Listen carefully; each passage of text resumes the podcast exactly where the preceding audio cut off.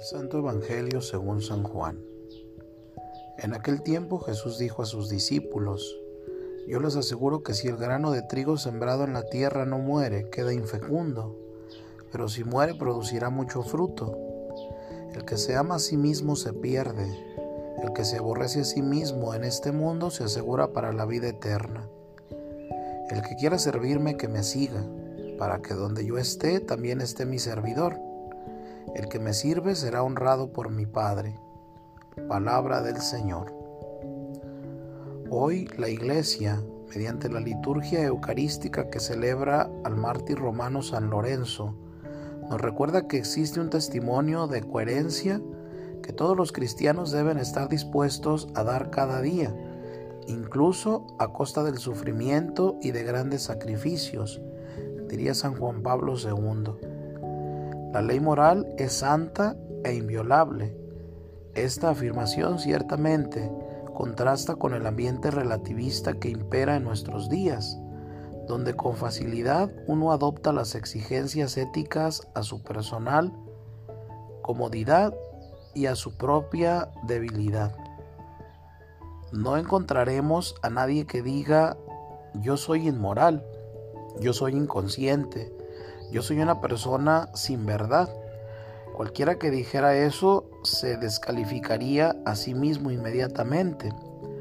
Pero la pregunta definitiva será, ¿de qué moral, de qué conciencia o de qué verdad estamos hablando? Es evidente que la paz y la sana convivencia social no pueden basarse en una moral a la carta, donde cada uno tira por donde le parece, sin tener en cuenta las inclinaciones y las aspiraciones que el Creador ha puesto para nuestra naturaleza. Esta moral, lejos de conducirnos por caminos seguros hacia las verdes praderas que el buen pastor desea para nosotros, nos abocaría irrevocablemente a las arenas movedizas del relativismo moral, donde absolutamente todo se puede pactar y justificar. Los mártires son testimonios inapelables de la santidad de la ley moral. Hay exigencias de amor básicas que no admiten nunca excepciones ni adaptaciones. De hecho, en la nueva alianza se encuentran numerosos testimonios de seguidores de Cristo, que aceptaron las persecuciones y la muerte antes que hacer el gesto idolátrico de quemar incienso ante la estatua del emperador. En el ambiente de la Roma del emperador Valeriano, el diácono San Lorenzo amó a Cristo en la vida y imitó a Cristo en la muerte, diría San Agustín.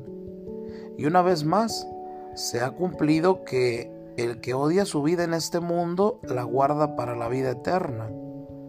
La memoria de San Lorenzo, afortunadamente para nosotros, quedará perpetuamente como señal de que el seguimiento de Cristo merece dar la vida antes que admitir frívolas interpretaciones de su camino.